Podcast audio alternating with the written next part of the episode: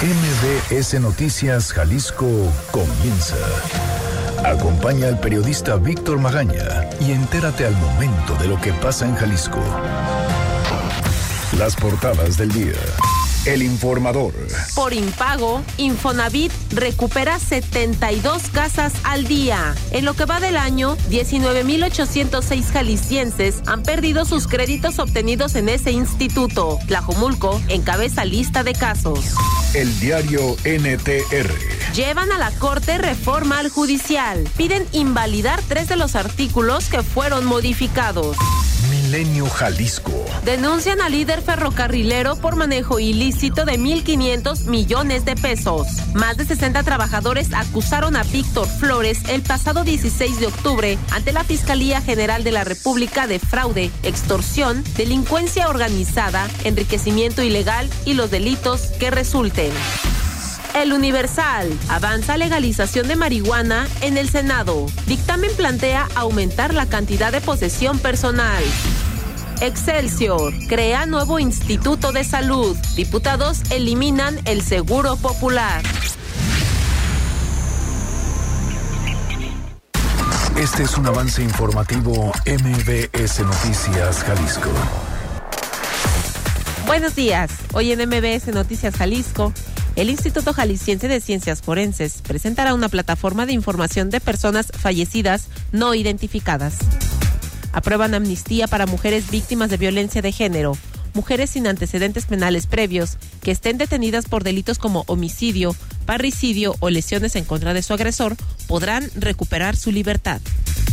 Propone el PRD desaparecer la Comisión de Administración. La Junta de Coordinación asumiría sus funciones.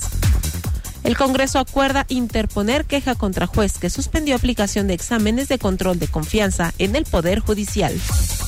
Rechazan diputados exhorto para garantizar la aplicación de la NOM 046 para que se garantice la interrupción del embarazo en casos de violación sin la necesidad de una denuncia penal por parte de la víctima. El Congreso finca cargos a cuenta pública del IPEJAL por 29.5 millones de pesos. El municipio de Arandas establece récord en, en, amonestaciones aprobadas por Instituto de Transparencia, Información Pública y Protección de Datos Personales. La Secretaría de Salud Jalisco reconoce a médicos destacados en su día. De esto y más en un momento. Muy buenos días, ¿cómo le va? Hoy es jueves 24 de octubre de 2019. Erika Arriaga se encuentra en la producción de este espacio informativo y Hugo López en los controles operativos. Los teléfonos en cabina son el 36 298 248 y el 36 298 249. Las redes sociales arroba MBS Jalisco en Twitter, MBS Noticias Jalisco en Facebook y mi cuenta personal arroba semáforo en ámbar. Además, le recuerdo que tenemos un canal en Telegram. Usted nos encuentra como Víctor Magaña, guion medio MBS. El día de hoy estoy regalando un pase doble para asistir a Calaverandia. Lo que tiene que hacer usted, ya sabe, comunicarse con nosotros dejarnos su nombre completo, un número telefónico o un correo electrónico y automáticamente estará participando en este sorteo para esto para este pase doble de Calaverandia este próximo jueves 31 de octubre. Son 9 de la mañana en punto. Yo soy Víctor Magaña. ¿Qué le parece si comenzamos? Este es el Exa Reporte Vial. Cada momento es una experiencia de lujo a bordo de una de las últimas Buick Enclave 2019. ¿Cómo está la ciudad el día de hoy? Saludo con gusto a Ivette Sánchez, nuestra colaboradora que nos tiene por supuesto preparado el reporte vial de esta mañana. Ivette, ¿cómo estás? Buenos días. Gracias, claro que sí. Muy buenos días para todo el auditorio. Qué gusto saludarlos. Vamos a comenzar con información importante. El día de hoy se anuncia una manifestación por parte de recicladores en contra de la privatización de la basura. Dicha manifestación se llevará a cabo de 10 de la mañana a 12 del mediodía y pretenden cerrar por completo en ambos sentidos los ingresos a esta ciudad. Los cierres se darían por carretera Nogales a la altura de la Primavera, por carretera libre a Zapotlanejo a la altura del Álamo y también por carretera Chapala a la altura del periférico. Esta convocatoria es a nivel nacional y se prevén complicaciones bastante graves por este suceso. Al momento continúa libre la circulación, pero de 10 a 12 deberán de extremar sus precauciones. Volviendo a la ciudad, Lázaro Cárdenas con tráfico intenso en el sentido de oriente a poniente, prácticamente desde el Álamo y hasta Mariano Otero con tráfico a vuelta de rueda. Se nos menciona un choque en aviación y 5 de mayo. Si bien acaba de ser retirado de la circulación, el tráfico permanece intenso en dirección hacia carretera a Nogales. Además, extreme precauciones. Si usted circula por Adolf Horn, encontrará accidente en Pedro Mirazau. Si su destino es hacia el periférico, es muy cargada la circulación, pues se afectan dos carriles a la circulación en este punto. Semáforos fuera de servicio en acueducto en la entrada a la plaza Real Acueducto y también en Gobernador Curiel y Calle 13. Se mantiene alerta la policía vial en todos los reportes para evitar cualquier accidente. Es la información del reporte. Regresamos con ustedes muy buenos días. Muy buenos días también para ti, Betty. Como siempre, muchísimas gracias. Gracias. Experimenta la comodidad de vivir momentos de lujo a bordo de tu nueva Buick Enclave. Estrena una de las últimas Buick Enclave 2019 con bono de hasta 90 mil pesos o 12 meses sin intereses o un año de seguro gratis y disfruta de 32 mil puntos Premier. Promoción válida del primero al 31 de octubre de 2019. Consulta términos y condiciones en Buick.mx. El Exa Reporte Vial es presentado por... Adquiere una Buick Enclave 2019 con bono de hasta 90 mil pesos o 12 meses sin intereses o un año de seguro. Acércate a tu distribuidor autorizado Buick. Congreso. Bueno, que están rechazando los diputados un exhorto para garantizar la aplicación de la norma 046. ¿De qué se trata esta norma? Fátima Aguilar, ¿cómo estás? Buenos días. Buenos días, Víctor. Saludos para ti, para el auditorio.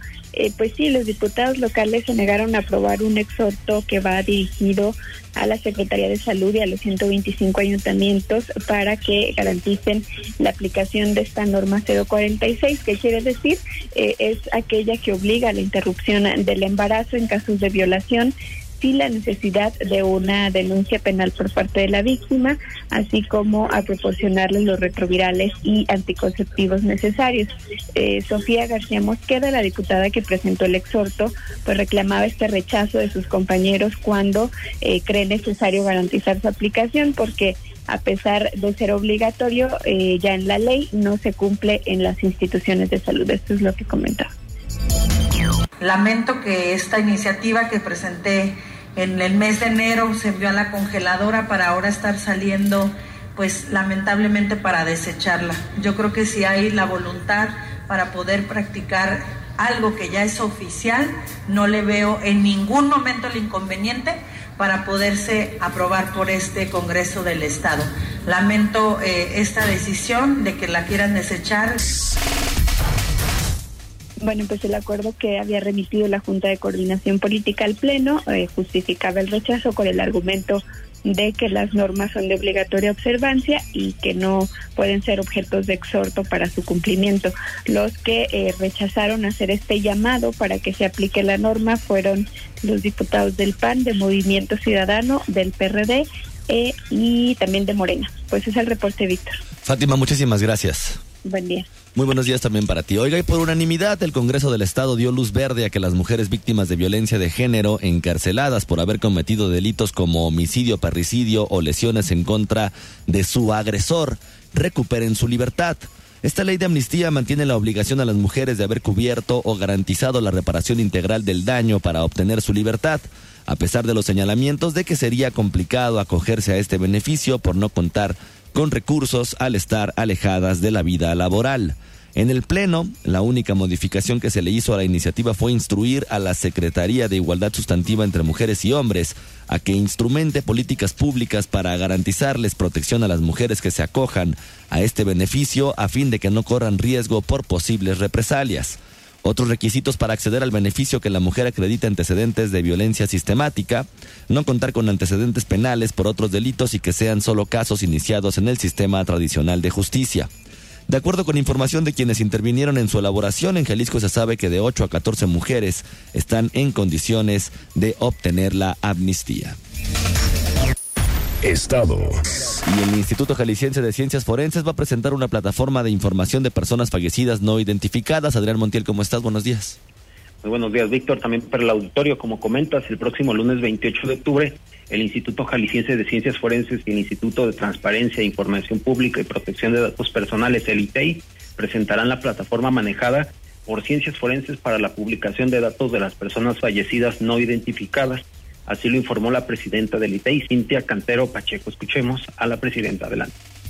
Uno de los puntos más relevantes de la firma de este convenio es que se lanzará y se dará a conocer la plataforma también eh, que eh, va a proporcionar datos respecto de las personas o de los cuerpos eh, que tenga ciencias forenses y que se encuentren sin identificar o sea, que no hayan sido reclamados por ninguna persona.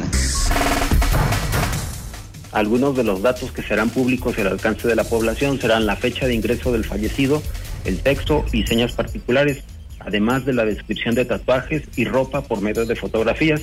También el número eh, o folio asignado por el instituto para que las personas que buscan algún familiar desaparecido puedan consultar esta información y si encuentran correspondencias acudir y preguntar y reclamar a su familiar. Además, el ITEI y Ciencias Forenses firmarán un convenio relacionado a la capacitación y trabajo colaborativo entre el Instituto Jalisciense de Ciencias Forenses y el ITEI para la promoción de la cultura de la transparencia, la rendición de cuentas y el combate a la corrupción, además de los derechos relacionados con la protección de datos.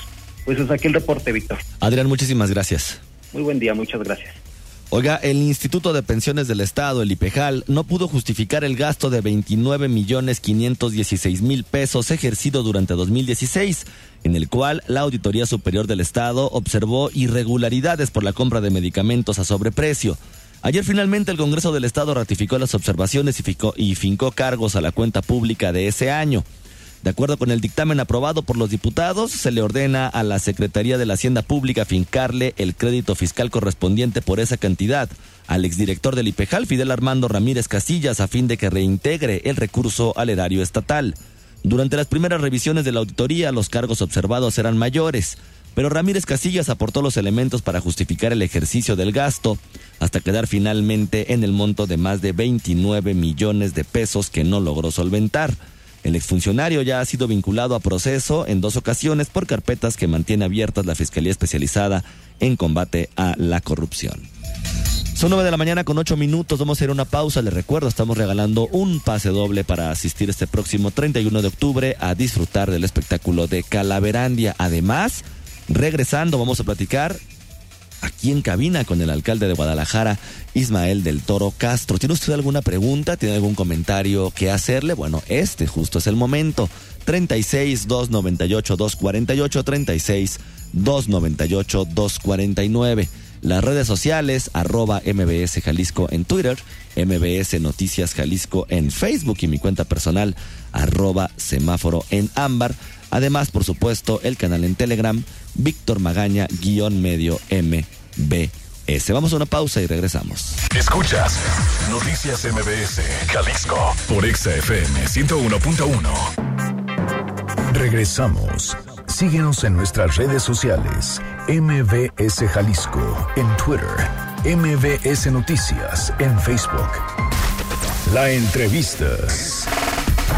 Oiga, son 9 de la mañana con 13 minutos. Regresamos a cabina de MBS Noticias Jalisco. Antes de irnos a la pausa, ya le, le, decía, nos acompañaba aquí en cabina Ismael del Toro, él es presidente municipal de Guadalajara, con quien vamos a platicar justamente de qué es lo que está pasando en la ciudad, prácticamente todos los aristas o en lo que nos dé también el tiempo para platicar. Si usted tiene algún comentario, alguna pregunta, algo que decirle al alcalde, lo puede hacer a través del 36 298 248, el 36 298 249, en las redes sociales arroba MBS Jalisco en Twitter, MBS Noticias Jalisco en Facebook y mi cuenta personal arroba semáforo en ámbar, además por supuesto también del canal en Telegram Víctor Magaña guion medio MBS. Alcalde, ¿cómo está? Buenos días. Bien, Víctor, muchas gracias por la invitación. ¿Cuál es la visión de Ismael del Toro para Guadalajara? Mira, una visión que está sustentada en el orden. Eh, yo estoy convencido que, primero, la confianza que se debe generar de los ciudadanos en una autoridad eh, está sustentada en, en el buen ejercicio de la administración, en el combate a la corrupción, en acciones de transparencia que le hemos apostado todo este primer año a mi gobierno con mucha claridad desde la Contraloría Ciudadana, cómo elegimos más de 10 direcciones en un ejercicio de gobernanza, los procesos eh, de mejora en, aspectos de transparencia para poder tener esa confianza y pasar a una segunda parte muy importante que es pues, que todos los ciudadanos respetemos los reglamentos y una agenda de orden. ¿no? Es, eh, una ciudad como Guadalajara tiene múltiples complejidades y creo que un principio básico para poder tener una convivencia es que pues todos cumplamos con facultades, con los reglamentos, con nuestras obligaciones y pues esa es la visión que tengo para Guadalajara. En torno a esto, eh, obviamente, eh, hoy vivimos un momento crítico en materia de seguridad, esta misma lógica de una autoridad que genere confianza eh, y las acciones y las políticas públicas para poder combatir, reducir este nivel de inseguridad que se vive, que se vive, pues es otra de las visiones muy claras que tiene eh, este gobierno que me toca encabezar. Ismael, cuando llegas al gobierno, cuando, cuando encabezas por fin el ayuntamiento tapatío, tú lo sabes bien, el nivel de credibilidad era muy alto y el nivel de expectativas era muy alto, sobre todo por lo que habían venido prometiendo, por los trabajos que se habían hecho previamente en Tlajomulco, por no la figura del mismo gobernador Enrique Alfaro Ramírez. ¿Cómo ves tú esa percepción ciudadana a 10 meses, 11 meses de gobierno? Yo creo que sigue manteniéndose un gran, un gran eh, segmento de la población en una lógica de confianza. Eh, yo soy un convencido de, de, que el actuar de los políticos debe estar sustentado en nuestras acciones, en la vida pública. Eh, tengo esa claridad, esa convicción, pero también tengo que reconocer que hoy se vive un momento social en el que pues hay este, mucha crispación, hay una necesidad urgente de, de, darle solución a las múltiples problemáticas que tiene la ciudadanía, hay una velocidad muy acelerada de comunicación a través de redes sociales, entonces sí se vive un momento muy distinto hoy, pero yo creo que es en el aspecto positivo, ¿no? Mientras hay una ciudadanía que más exija, que esté reclamando, que se sepa empoderada y con el derecho de hacer valer eh, sus acciones ante la autoridad, creo que el beneficiario general es nuestra ciudad. Creo que el talón de Aquiles a nivel nacional o a nivel estatal y a nivel municipal, por supuesto, es el tema de la seguridad. Sí. Me, por un lado, bueno, se escucha el discurso de que algunos índices en delitos patrimoniales van a la baja.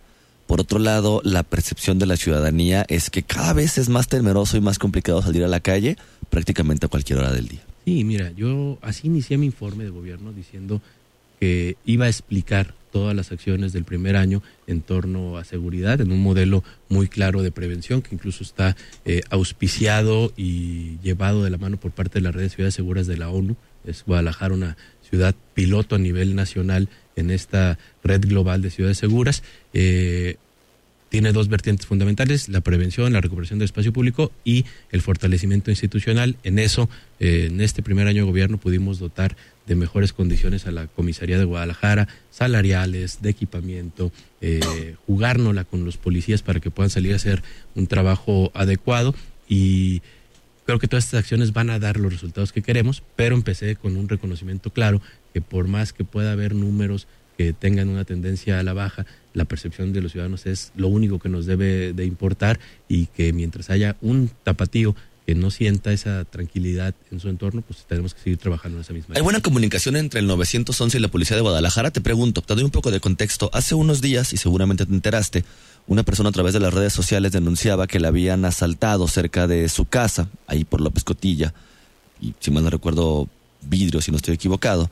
Y luego de dos horas y media la policía de Guadalajara no se presentaba. Lo subió a redes sociales, contestó Alejandro Hermosillo, Tardaron todavía quizá 45, 50 minutos más en llegar a una patrulla y Alejandro decía que no había llegado porque estaban atendiendo otro robo o otro intento de robo en Centro Magno, lo cual la verdad es que la percepción es, pues ¿cuántas patrullas tienen Ismael? Sí, mira, es una gran apuesta que tenemos. Eh, yo doté de casi 300 eh, nuevos vehículos eh, en este primer año.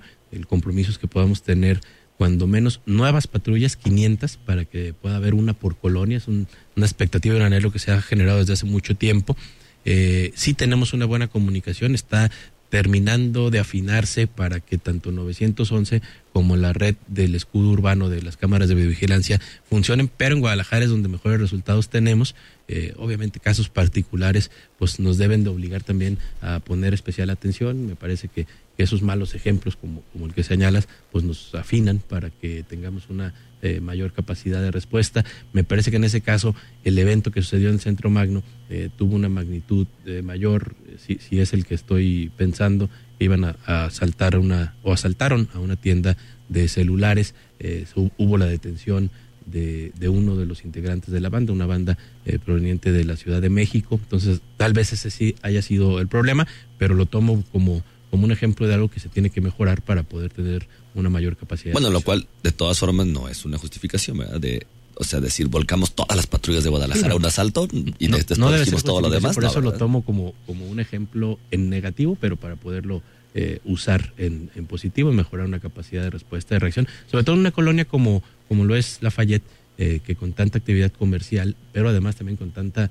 actividad eh, social que tiene, pues requiere una atención muy, muy especial para poder eh, consolidarla como una zona en donde sus habitantes y sus visitantes pues puedan tener toda la tranquilidad. Donde es un foco rojo, ¿no? Desde base a varias administraciones. Sí, tenemos ahí problemática por la cantidad de personas que se mueven, por las condiciones de, de uso mixto del suelo, de habitantes y comercio, eh, y por este modelo de, de- de- que han utilizado los delincuentes de, a través del uso de las motocicletas, eh, generar una mayor agilidad, digamos, para poder desplazarse. Lo estamos combatiendo por diferentes frentes, incluso administrativamente con, con operativos eh, para retirar las motocicletas que no pueden acreditar ni, ni su permiso o, o propiedad. La verdad es que sí, es un tema que, que estamos abocados. Ahí es parte de las zonas en donde ya con el modelo de la Policía Metropolitana es un polígono de atención especial, en donde estamos reforzando eh, la vigilancia, la presencia y, y que podamos, yo creo, dar resultados ya con esta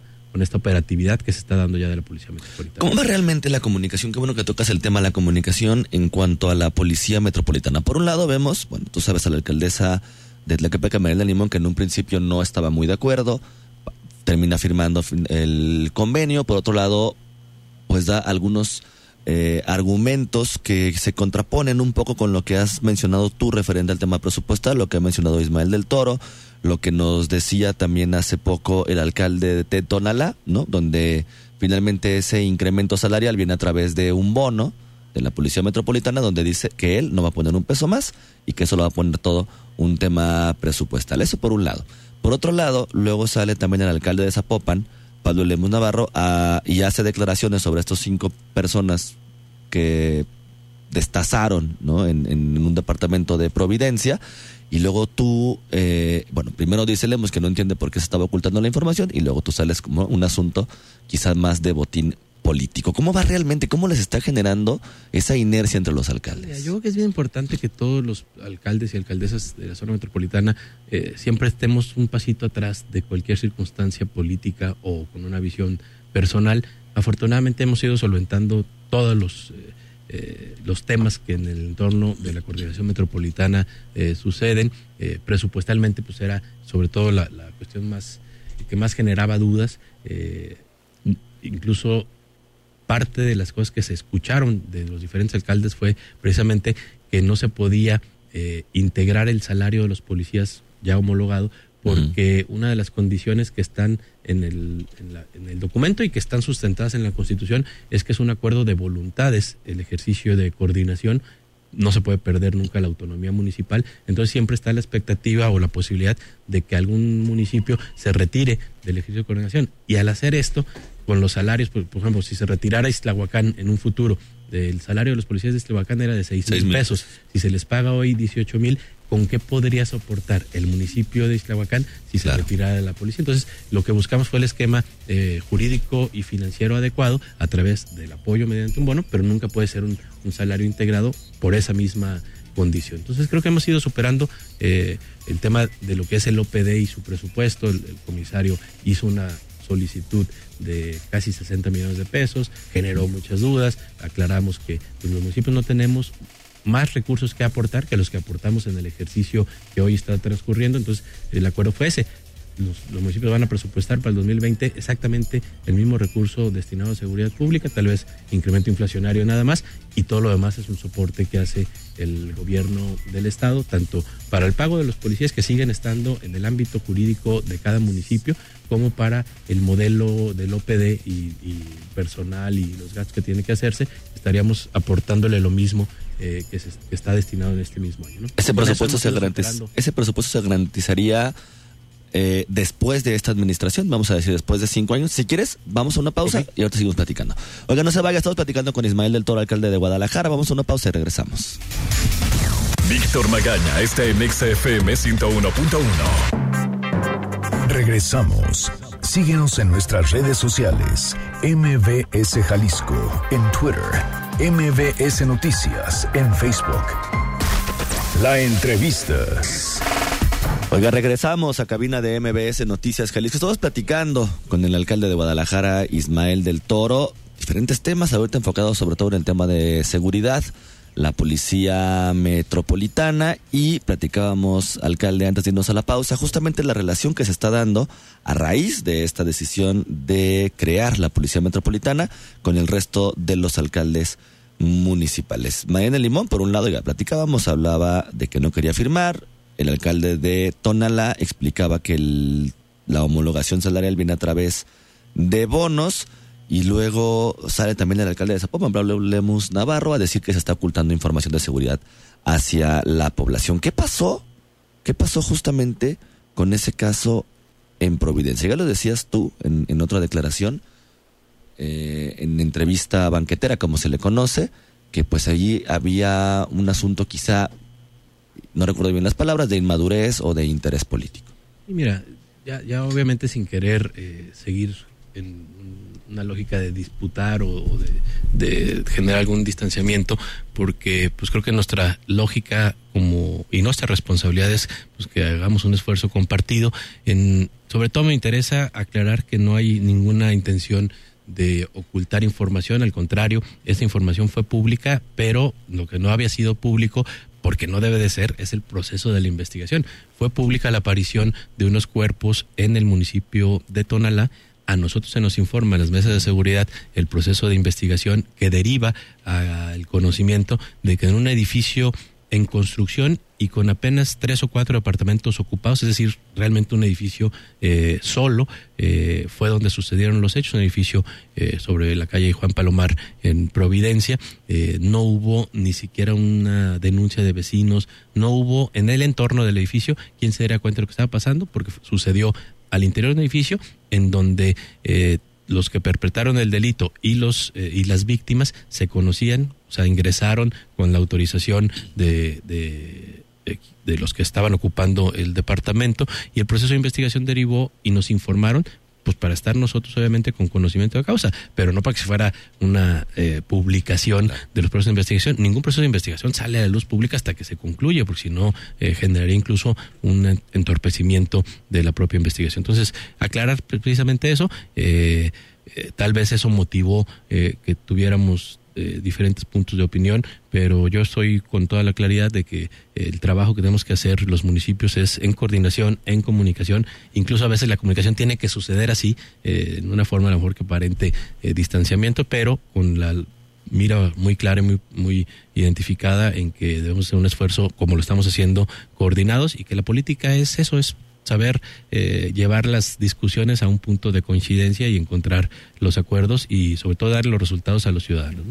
Y le preguntaba al alcalde de, Tonala, también en este espacio informativo, en el caso de la Policía Metropolitana, bueno, hay un va a haber un comisario, hay un comisario de Policía Metropolitana. ya está. ¿No? Está el comisario. Entonces, yo le preguntaba a él quién al final iba a tomar las decisiones. El comisario, los alcaldes, la junta que se está organizando, los comisarios municipales, ¿no? Entonces, él, él no le quedaba como muy claro, eh, o, no me quedaba muy claro, mejor dicho, a mí la respuesta. Él decía que los comisarios municipales ahora iban a depender del comisario de la Policía Metropolitana, pero las decisiones las iban a tomar los alcaldes. Pero en un asunto de emergencia, ¿quién toma la decisión? ¿O todos son cabezas? Yo que estaba, a ver si tengo una explicación con más claridad nosotros como presidentes municipales no podemos alejarnos de nuestras facultades que están en el 115 constitucional y el 27 de la constitución nos permite coordinarnos. Ese es el esquema de fondo. ¿Qué hacemos? Nos convertimos en un ente eh, coordinado en una junta de gobierno, pero no perdemos ninguna de nuestras facultades y obligaciones del 115. Entonces, así como si no existiera la policía metropolitana, yo soy el responsable de eh, tema de seguridad en Guadalajara, pero tengo al comisario como el responsable técnico especializado para realizar las acciones operativas, es lo mismo, pero en un ejercicio de coordinación. Los responsables somos los presidentes y presidentes municipales de una junta de gobierno, hay un mando eh, metropolitano y ese tiene jerarquía sobre los mandos de cada uno de los municipios. Es decir, los municipios se convierten en, en un esquema territorial, todo el municipio en un sector y ya, ya sacamos el acuerdo para que además de los sectores tengamos polígonos de atención especial, como platicábamos la colonia Lafayette, tengamos corredores en donde, eh, pongo el ejemplo, todo López Mateos o todo 8 de julio, pues va tocando diferentes municipios y ahí hay una forma de atención coordinada eh, en un, aspecto especial. Eh, son los sectores, los polígonos, los corredores y zonas donde sabemos que el tipo de delito es de, gran impacto o, cometidos por, por la delincuencia organizada, donde hay una fuerza de atención especial. Todo eso operativamente coordinado por el comisario metropolitano, pero formalmente eh, la directriz la llevamos en la Junta de Gobierno todos los alcaldes y alcaldesas. A nivel Guadalajara, ¿ha cambiado la estrategia de seguridad mostrada en la administración pasada con tu administración? Te pregunto, tengo algunos casos como muy específicos. La compra de Segway, la, cosa, la compra de un dron, justamente hablábamos como ese tema de polígonos que se hizo, lo sabes bien, durante... Los cuadrantes que... Los cuadrantes durante la gestión de Salvador Caro. Me contestaban hace unas semanas eh, a, través de transparencia, ¿no? El uso de los Segways, perdón, el uso del dron específicamente, ¿no? Donde decían que el primero de enero al no sé, mediados de septiembre, el dron no se había utilizado absolutamente para nada porque estaba en reparación, pero que no tenían, uno de los drones, pero no tenían ningún dato de una detención a través de drones o a través de Segway. ¿Realmente funciona la estrategia? ¿Ustedes la están modificando? los, Segway, los Segways y los Easy, los vehículos eléctricos, eh, son eh, vehículos que mejoran el desplazamiento en zonas específicas como el centro histórico. Sí, eh, es, un tema de mucho mayor prevención y, presencia. Evidentemente pues, no tienen ni la velocidad ni las condiciones como para que sean los vehículos utilizados en alguna detención, pero son para mayor presencia. Eh, el uso de la tecnología, no solo de los drones, sino ya las casi 3.900 cámaras que entre las que tenía el municipio y las que aportó Escudo Urbano hoy ya se están empleando a través del uso de las cámaras sí tenemos ya muchas acciones de detención de bandas, sobre todo dedicadas al robo de negocio y robo de vehículos, detenciones que ya eh, brincan los escollos jurídicos que, presentaba antes la no continuación en flagrancia. Eh, creo que eso nos ha ido afinando mucho la capacidad y en el caso de los drones, además de que vamos a comprar eh, drones nuevos, en el presupuesto 2020 yo traigo un poco más de 120 millones de pesos para más cámaras para consolidación de nuestro SECOE y convertirlo ya propiamente en parte del C5 y de, un, grupo de drones eh, más especializados. Te explico por qué a lo mejor en transparencia no te respondieron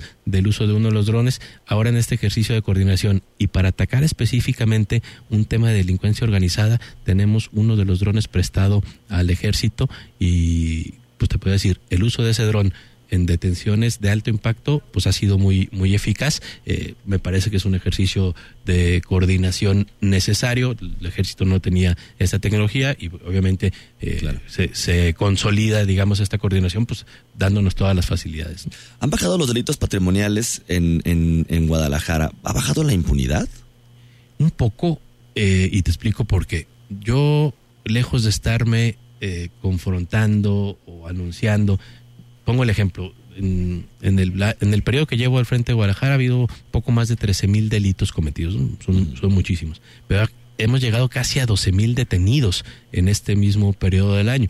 Obviamente esos 12 mil detenidos pues no están eh, purgando su pena en la cárcel y al contrario, nos damos cuenta permanentemente que son reincidentes, pero lejos de yo eh, confrontarme con el Ministerio Público, con los jueces, buscamos una forma de mejorar nuestra comunicación, capacitación compartida, identificar dónde estaban las fallas obviamente primero partiendo de lo propio de los policías como primer respondiente, pero luego también de las actuaciones del Ministerio Público y lo llevamos incluso hasta el Poder Judicial. Yo tengo una mesa eh, mensual donde no es pública, están todas las autoridades y nos decimos exactamente las cosas eh, que están funcionando mal, eh, las propuestas para corregir y te decía de las detenciones específicamente de bandas de de delincuentes de robo negocio, robo a vehículo, robo a casa habitación, ya hemos podido tener más contundencia que se vinculen a proceso, que se, les eh, dicte sentencia y que estén purgando el proceso. Todavía no es al grado de que eso dé una consecuencia ya de una más alta reducción de los delitos, pero yo estoy convencido que esa es la ruta correcta. Van de enero a la primera semana de octubre van 142 robos conejeros en Guadalajara, solamente en la ciudad de Guadalajara. 13 millones 653 mil pesos es el monto robado, pero solamente se han recuperado 11 mil 600 pesos, Ismael, y se han hecho solamente 5 detenciones de 142 asaltos. Y fíjate, eso es un delito que muda constantemente en el modus operandi. Eh, muchos de los delitos hemos identificado que pueden ser incluso autorrobos. Eh, la información que se tiene para ir directamente en contra de alguien que se que, trae dinero en efectivo, pues nos da pie a investigar al interior de los bancos, de las propias empresas. Entonces estamos trabajando con, con, inteligencia en vinculación con la fiscalía para poder detectar cuáles serían las acciones pertinentes y más contundentes para atacar ese tipo de delitos. Es un delito que no, digamos, no lo vas a inhibir con mayor presencia, es de tiros de precisión y estamos trabajando también con inteligencia para poder ser eficaces en ello. Este específicamente, este delito en Guadalajara, sí te habla de un alto nivel de impunidad.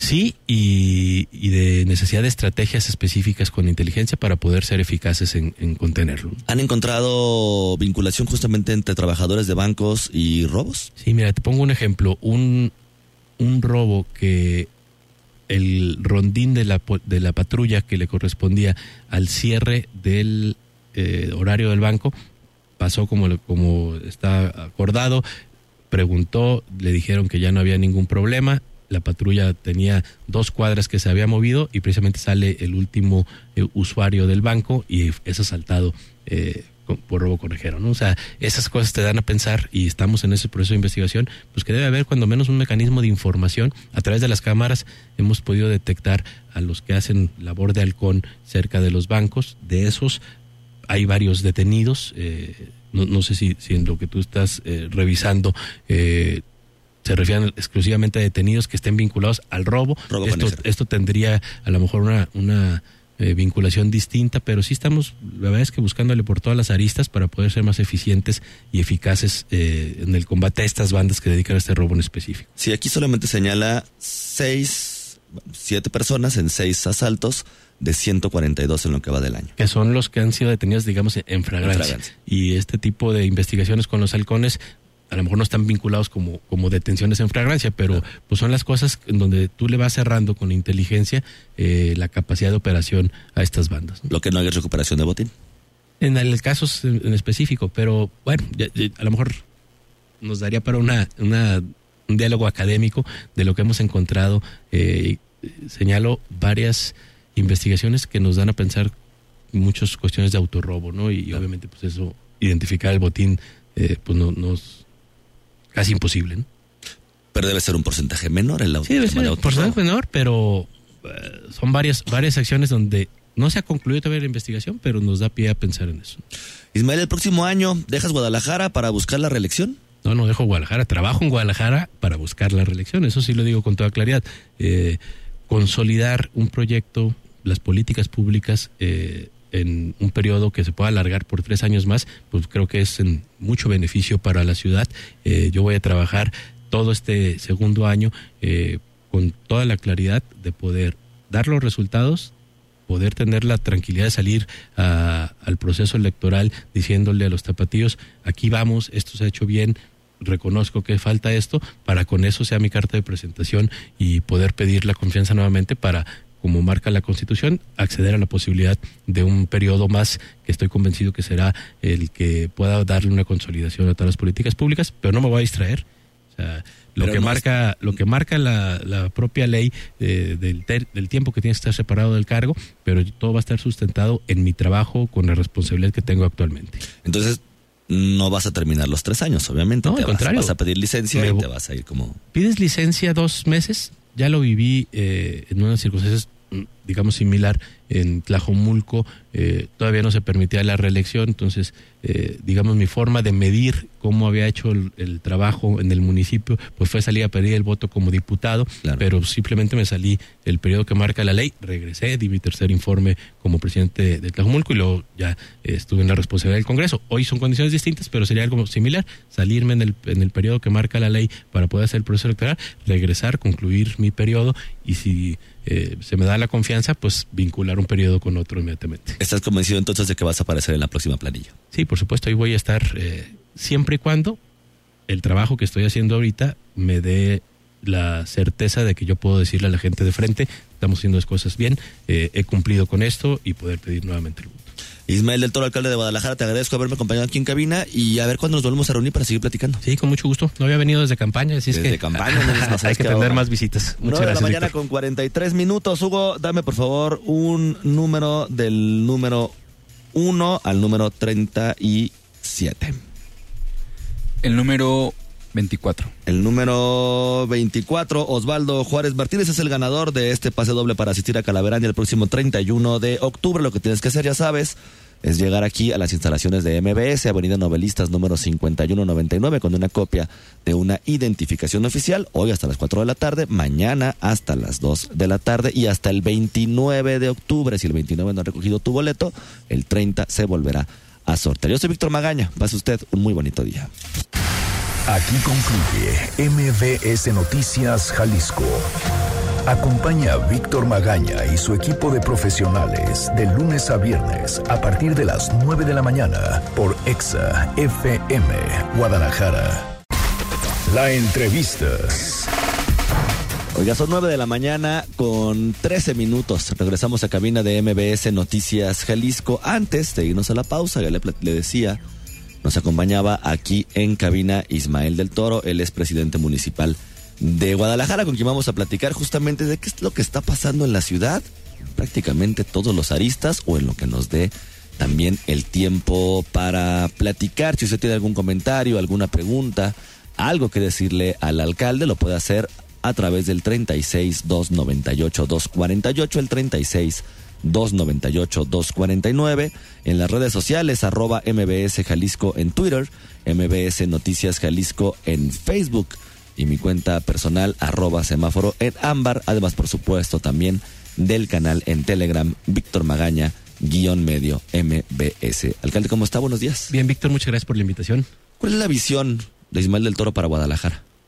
Mira, una visión que está sustentada en el orden. eh, yo estoy convencido que, primero, la confianza que se debe generar de los ciudadanos en una autoridad eh, está sustentada en, en el buen ejercicio de la administración, en el combate a la corrupción, en acciones de transparencia, que le hemos apostado todo este primer año a mi gobierno con mucha claridad desde la Contraloría Ciudadana, cómo elegimos más de 10 direcciones en un ejercicio de gobernanza, los procesos eh, de mejora en, en aspectos de transparencia, para poder tener esa confianza y pasar a una segunda parte muy importante, que es pues, que todos los ciudadanos respetemos los reglamentos y una agenda de orden. ¿no?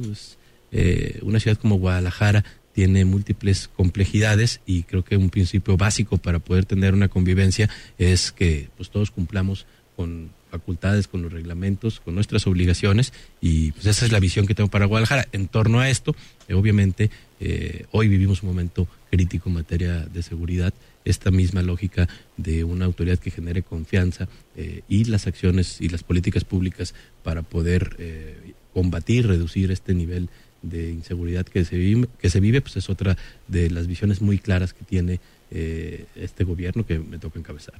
Ismael, cuando llegas al gobierno, cuando, cuando encabezas por fin el ayuntamiento tapatío, tú lo sabes bien, el nivel de credibilidad era muy alto y el nivel de expectativas era muy alto, sobre todo por lo que habían venido prometiendo, por los trabajos que se habían hecho previamente en Tlajomulco, por no la figura del mismo gobernador Enrique Alfaro Ramírez. ¿Cómo ves tú esa percepción ciudadana a 10 meses, 11 meses de gobierno? Ya, yo creo que sigue manteniéndose un gran, un gran eh, segmento de la población en una lógica de confianza. Eh, yo soy un convencido de, que el actuar de los políticos debe estar sustentado en nuestras acciones en la vida pública. Eh, tengo esa claridad, esa convicción, pero también tengo que reconocer que hoy se vive un momento social en el que pues hay este, mucha crispación, hay una necesidad urgente de, de, darle solución a las múltiples problemáticas que tiene la ciudadanía, hay una velocidad muy acelerada de comunicación a través de redes sociales, entonces sí se vive un momento muy distinto hoy, pero yo creo que es en el aspecto positivo, ¿no? Mientras hay una ciudadanía que más exija, que esté reclamando, que se sepa empoderada y con el derecho de hacer valer eh, sus acciones ante la autoridad, creo que el beneficiario general es nuestra ciudad. Creo que el talón de Aquiles a nivel nacional o a nivel estatal y a nivel municipal, por supuesto, es el tema de la seguridad. Sí. Me, por un lado, bueno, se escucha el discurso de que algunos índices en delitos patrimoniales van a la baja.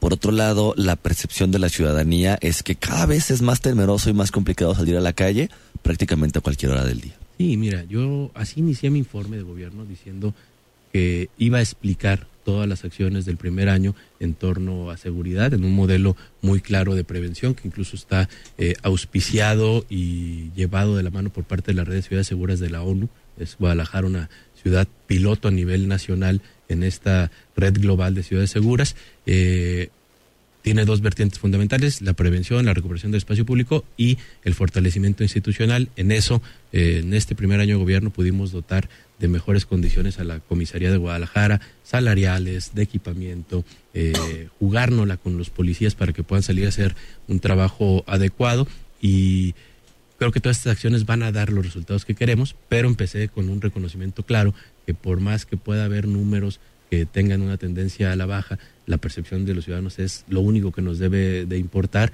y que mientras haya un tapatío que no sienta esa tranquilidad en su entorno, pues tenemos que seguir trabajando en esa misma. ¿Hay buena comunicación entre el 911 y la Policía de Guadalajara? Te pregunto, te doy un poco de contexto. Hace unos días, y seguramente te enteraste, una persona a través de las redes sociales denunciaba que la habían asaltado cerca de su casa, ahí por López Cotilla, y si mal no recuerdo, vidrio, si no estoy equivocado.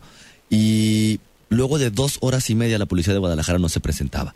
Lo subió a redes sociales, contestó Alejandro Hermosillo, Tardaron todavía quizá 45, 50 minutos más en llegar una patrulla y Alejandro decía que no había llegado porque estaban atendiendo otro robo o otro intento de robo en Centro Magno, lo cual la verdad es que la percepción es, pues ¿cuántas patrullas tienen Ismael? Sí, mira, es una gran apuesta que tenemos. Eh, yo doté de casi 300 eh, nuevos vehículos eh, en este primer año.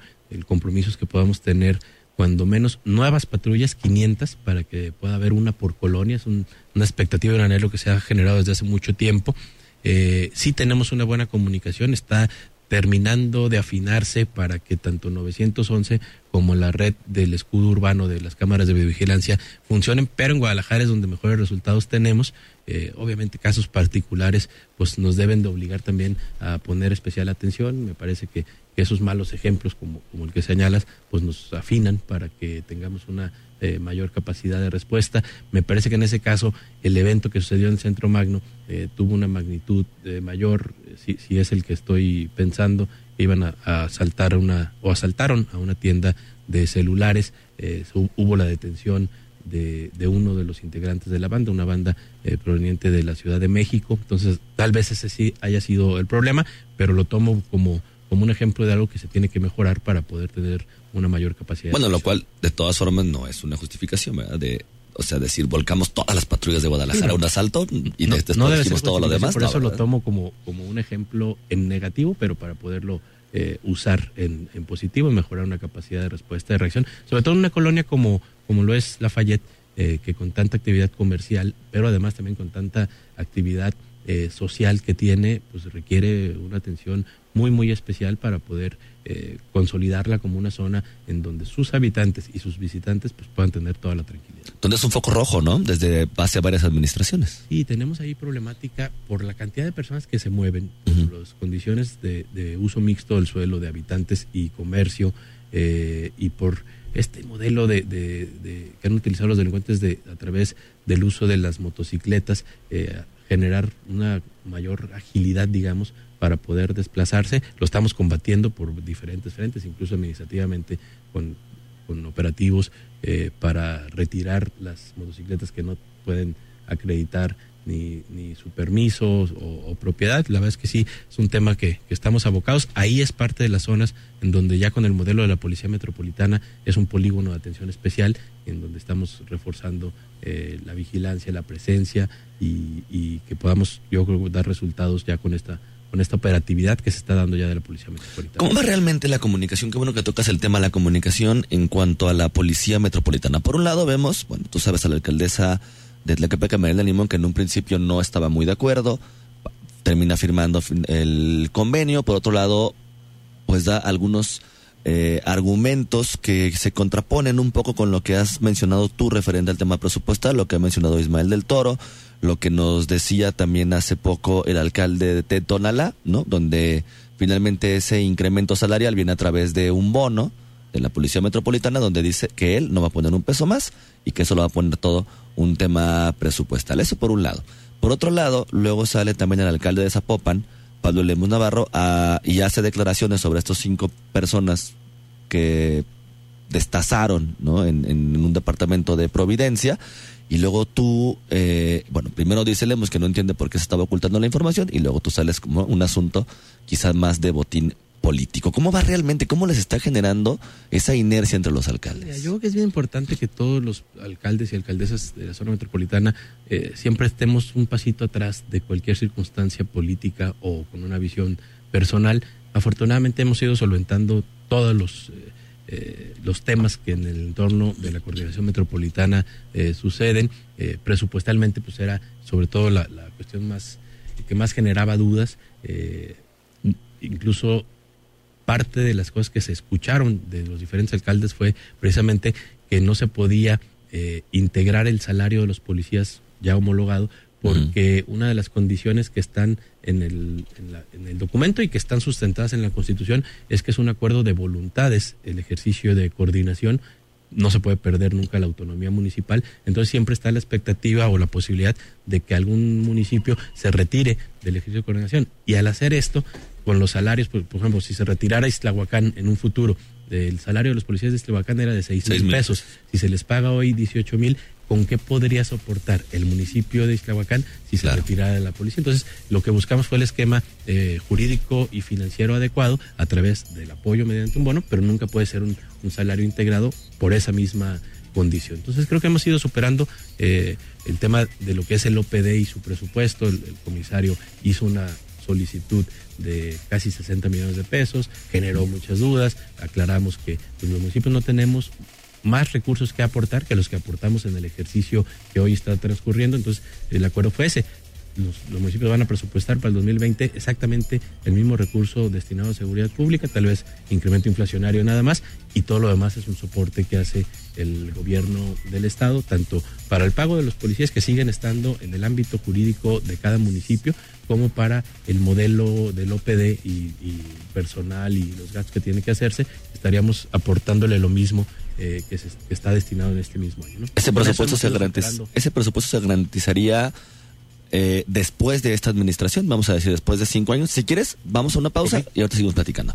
Oiga, no se vaya, estamos platicando con Ismael del Toro, alcalde de Guadalajara. Vamos a una pausa y regresamos. Víctor Magaña está en XFM 101.1. Regresamos. Síguenos en nuestras redes sociales. MBS Jalisco en Twitter MBS Noticias en Facebook. La entrevista. Oiga, regresamos a cabina de MBS Noticias Jalisco. Estamos platicando con el alcalde de Guadalajara, Ismael del Toro, diferentes temas, ahorita enfocados sobre todo en el tema de seguridad la Policía Metropolitana y platicábamos, alcalde, antes de irnos a la pausa, justamente la relación que se está dando a raíz de esta decisión de crear la Policía Metropolitana con el resto de los alcaldes municipales. Mariana Limón, por un lado, ya platicábamos, hablaba de que no quería firmar, el alcalde de Tonalá explicaba que la homologación salarial viene a través de bonos, y luego sale también el alcalde de Zapopan, Pablo Lemus Navarro, a decir que se está ocultando información de seguridad hacia la población. ¿Qué pasó? ¿Qué pasó justamente con ese caso en Providencia. Ya lo decías tú en, en otra declaración, eh, en entrevista banquetera, como se le conoce, que pues allí había un asunto quizá, no recuerdo bien las palabras, de inmadurez o de interés político. Y mira, ya, ya obviamente sin querer eh, seguir en una lógica de disputar o, de, de, generar algún distanciamiento, porque pues creo que nuestra lógica como y nuestra responsabilidad es pues, que hagamos un esfuerzo compartido. En, sobre todo me interesa aclarar que no hay ninguna intención de ocultar información, al contrario, esta información fue pública, pero lo que no había sido público porque no debe de ser, es el proceso de la investigación. Fue pública la aparición de unos cuerpos en el municipio de Tonalá. A nosotros se nos informa en las mesas de seguridad el proceso de investigación que deriva al conocimiento de que en un edificio en construcción y con apenas tres o cuatro apartamentos ocupados, es decir, realmente un edificio eh, solo, eh, fue donde sucedieron los hechos, un edificio eh, sobre la calle Juan Palomar en Providencia. Eh, no hubo ni siquiera una denuncia de vecinos, no hubo en el entorno del edificio quien se diera cuenta de lo que estaba pasando, porque sucedió al interior del edificio, en donde eh, los que perpetraron el delito y los eh, y las víctimas se conocían, o sea, ingresaron con la autorización de, de, de, los que estaban ocupando el departamento y el proceso de investigación derivó y nos informaron pues para estar nosotros obviamente con conocimiento de causa, pero no para que fuera una eh, publicación de los procesos de investigación. Ningún proceso de investigación sale a la luz pública hasta que se concluye, porque si no eh, generaría incluso un entorpecimiento de la propia investigación. Entonces, aclarar precisamente eso, eh, eh tal vez eso motivó eh, que tuviéramos eh, diferentes puntos de opinión, pero yo estoy con toda la claridad de que el trabajo que tenemos que hacer los municipios es en coordinación, en comunicación, incluso a veces la comunicación tiene que suceder así, eh, en una forma a lo mejor que aparente eh, distanciamiento, pero con la mira muy clara y muy, muy identificada en que debemos hacer un esfuerzo como lo estamos haciendo coordinados y que la política es eso, es saber eh, llevar las discusiones a un punto de coincidencia y encontrar los acuerdos y sobre todo dar los resultados a los ciudadanos. ¿no? Yo le preguntaba al alcalde de, de Tonalá, también en este espacio informativo, en el caso de la Policía Metropolitana, bueno, hay un va a haber un comisario, hay un comisario de Policía Metropolitana. Sí, ya está. Uh -huh. ¿No? Está el comisario. Entonces, yo le preguntaba a él quién al final iba a tomar las decisiones. El comisario, los alcaldes, la junta que se está organizando, los comisarios municipales, ¿no? Entonces, él, él no le quedaba como muy claro, eh, o, o, no me quedaba muy claro, mejor dicho, a mí la respuesta. Él decía que los comisarios municipales ahora iban a depender del comisario de la Policía Metropolitana, pero las decisiones las iban a tomar los alcaldes. Pero en un asunto de emergencia, ¿quién toma la decisión? ¿O todos son Hombre, cabezas? Yo que estaba, a, a ver si tengo una explicación con más claridad nosotros como presidentes municipales no podemos alejarnos de nuestras facultades que están en el 115 constitucional y el 27 de la constitución nos permite coordinarnos. Ese es el esquema de fondo. ¿Qué hacemos? Nos convertimos en un ente eh, coordinado, en una junta de gobierno, pero no perdemos ninguna de nuestras facultades y obligaciones del 115. Entonces, así como si no existiera la policía metropolitana, yo soy el responsable de eh, tema de seguridad en Guadalajara, pero tengo al comisario como el responsable técnico especializado para realizar las acciones operativas, es lo mismo, pero en un ejercicio de coordinación. Los responsables somos los presidentes y presidentes municipales de una junta de gobierno, hay un mando eh, metropolitano y ese tiene jerarquía sobre los mandos de cada uno de los municipios. Es decir, los municipios se convierten en, en un esquema territorial, todo el municipio en un sector y ya, ya sacamos el acuerdo para que además de los sectores tengamos polígonos de atención especial, como platicábamos la colonia Lafayette, tengamos corredores en donde, eh, pongo el ejemplo, todo López Mateos o todo 8 de julio, pues va tocando diferentes municipios y ahí hay una forma de atención coordinada eh, en un, aspecto especial. Eh, son eh, los sectores, los polígonos, los corredores y zonas donde sabemos que el tipo de delito es de, de gran impacto o, o, cometidos por, por la delincuencia organizada, donde hay una fuerza de atención especial. Todo eso operativamente coordinado por el comisario metropolitano, pero for, formalmente eh, la directriz la llevamos en la Junta de Gobierno todos los alcaldes y alcaldesas. A nivel Guadalajara, ¿ha cambiado la estrategia de seguridad mostrada en la administración pasada con tu administración? Te pregunto, te- tengo algunos casos como muy específicos. La compra de Segway, la, cosa, la compra de un dron, justamente hablábamos como ese tema de polígonos que se hizo, lo sabes bien, durante... Los cuadrantes que- Los cuadrantes durante es. la gestión de Salvador Caro.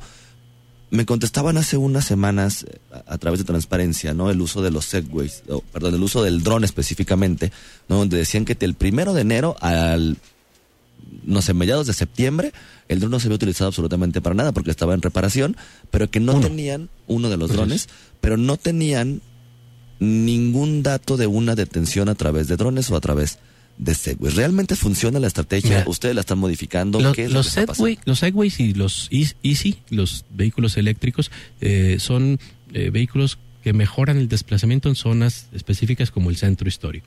Sí, Eh, Chapultepec. es, es un tema de mucho mayor prevención y, y presencia. Evidentemente pues, no tienen ni la velocidad ni las condiciones como para que sean los vehículos utilizados en alguna Claro. detención, pero son para mayor presencia. Eh, el uso de la tecnología, no solo de los drones, sino ya las casi 3.900 cámaras que entre las que tenía el municipio y las que aportó Escudo Urbano, hoy ya se están empleando.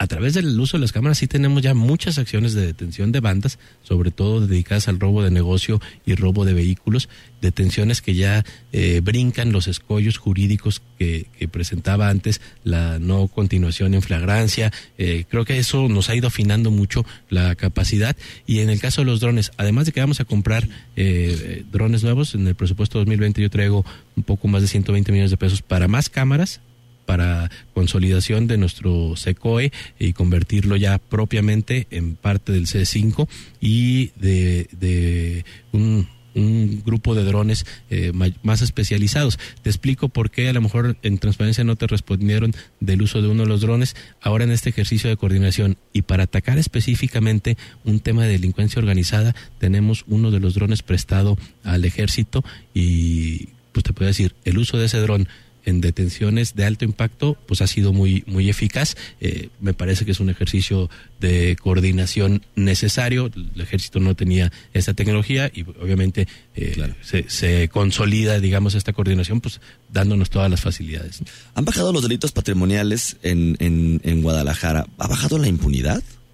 Un poco, eh, y te explico por qué. Yo, lejos de estarme confrontando o anunciando, pongo el ejemplo, en, en el, en el periodo que llevo al frente de Guadalajara ha habido poco más de 13 mil delitos cometidos, son, son muchísimos, pero hemos llegado casi a 12 mil detenidos en este mismo periodo del año. Obviamente esos 12 mil detenidos pues no están eh, purgando su pena en la cárcel y al contrario, nos damos cuenta permanentemente que son reincidentes, pero lejos de yo eh, confrontarme con el Ministerio Público, con los jueces, buscamos una forma de mejorar nuestra comunicación, capacitación compartida, identificar dónde estaban las fallas obviamente primero partiendo de lo propio de los policías como primer respondiente, pero luego también de las actuaciones del Ministerio Público y lo llevamos incluso hasta el Poder Judicial. Yo tengo una mesa eh, mensual donde no es pública, están todas las autoridades y nos decimos exactamente las cosas eh, que están funcionando mal, eh, las propuestas para corregir y te decía de las detenciones específicamente de bandas de, de delincuentes de robo negocio, robo a vehículo, robo a casa habitación, ya hemos podido tener más contundencia que se vinculen a proceso, que se, se les eh, dicte sentencia y que estén purgando el proceso. Todavía no es al grado de que eso dé una consecuencia ya de una más alta reducción de los delitos, pero yo estoy convencido que esa es la ruta correcta. Van de enero a la primera semana de octubre. Van 142 robos conejeros en Guadalajara, solamente en la ciudad de Guadalajara. 13 millones 653 mil pesos es el monto robado, pero solamente se han recuperado 11 mil 600 pesos, Ismael, y se han hecho solamente 5 detenciones de 142 asaltos. Y fíjate, eso es un delito que muda constantemente en el modus operandi. Eh, muchos de los delitos hemos identificado que pueden ser incluso autorrobos. Eh, la información que se tiene para ir directamente en contra de alguien que se que, que trae dinero en efectivo, pues nos da pie a investigar al interior de los bancos, de las propias empresas. Entonces estamos trabajando con, con inteligencia en vinculación con la fiscalía para poder detectar cuáles serían las acciones pertinentes y más contundentes para atacar ese tipo de delitos. Es un delito que no, digamos, no lo vas a inhibir con mayor presencia, es de tiros de precisión y estamos trabajando también con inteligencia para poder ser eficaces en ello. Este específicamente, este delito en Guadalajara, sí te habla de un alto nivel de impunidad.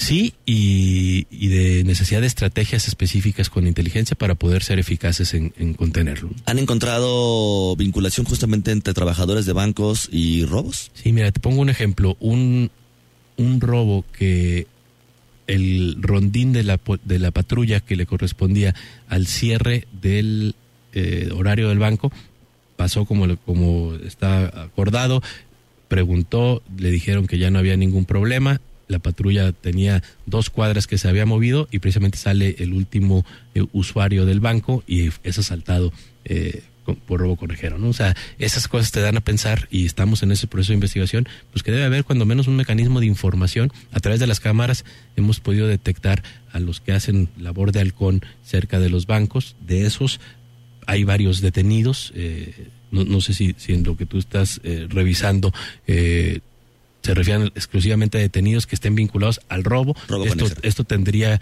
a lo mejor una, una eh, vinculación distinta, pero sí estamos, la verdad es que buscándole por todas las aristas para poder ser más eficientes y eficaces eh, en el combate a estas bandas que dedican a este robo en específico. Sí, aquí solamente señala seis, siete personas en seis asaltos de 142 en lo que va del año. que son los que han sido detenidos, digamos, en flagrancia. En flagrancia. Y este tipo de investigaciones con los halcones a lo mejor no están vinculados como, como detenciones en flagrancia, pero pues son las cosas en donde tú le vas cerrando con inteligencia eh, la capacidad de operación a estas bandas. ¿no? Lo que no hay recuperación de botín.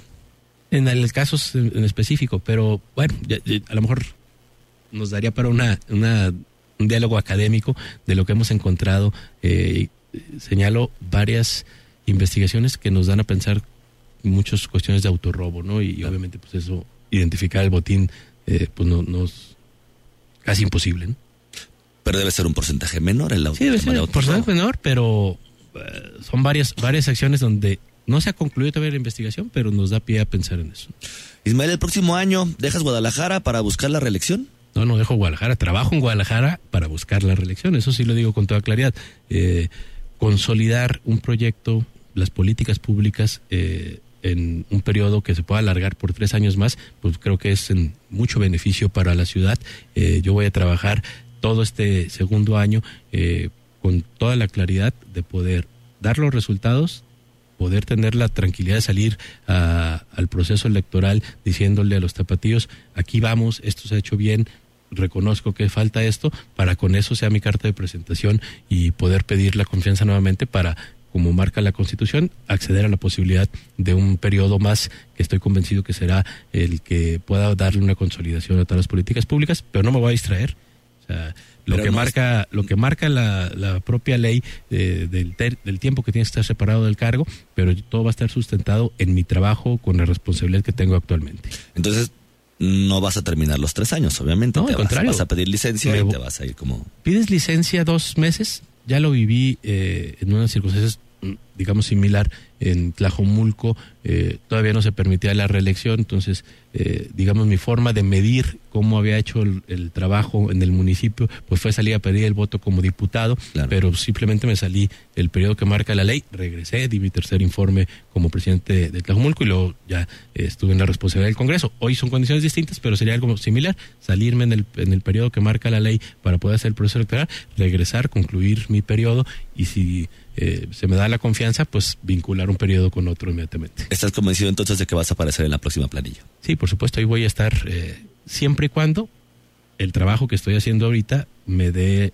la certeza de que yo puedo decirle a la gente de frente, estamos haciendo las cosas bien, eh, he cumplido con esto y poder pedir nuevamente el voto. Ismael del Toro, alcalde de Guadalajara, te agradezco haberme acompañado aquí en cabina y a ver cuándo nos volvemos a reunir para seguir platicando. Sí, con mucho gusto. No había venido desde campaña, así es Desde que campaña, no, hay que qué tener ahora. más visitas.